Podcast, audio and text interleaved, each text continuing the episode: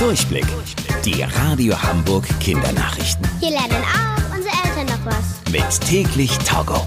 Ich bin Tobi. Hi zusammen. In Berlin gibt es jetzt das erste Fußgängergesetz Deutschlands. Eine echt gute Nachricht für alle, die gerne zu Fuß unterwegs sind.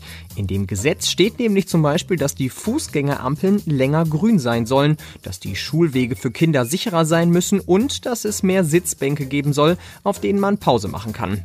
Bisher gibt es so ein Fußgängergesetz nur in Berlin. Womöglich werden es aber andere Städte bald nachmachen und so wird das zu Fuß gehen dann vielleicht bald überall sicherer.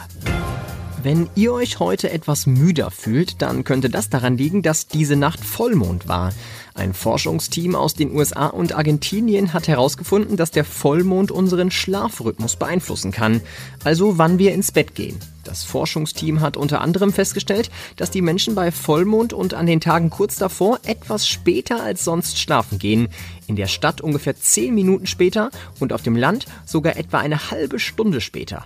Die Radio Hamburg Kindernachrichten. Mit täglich Togo.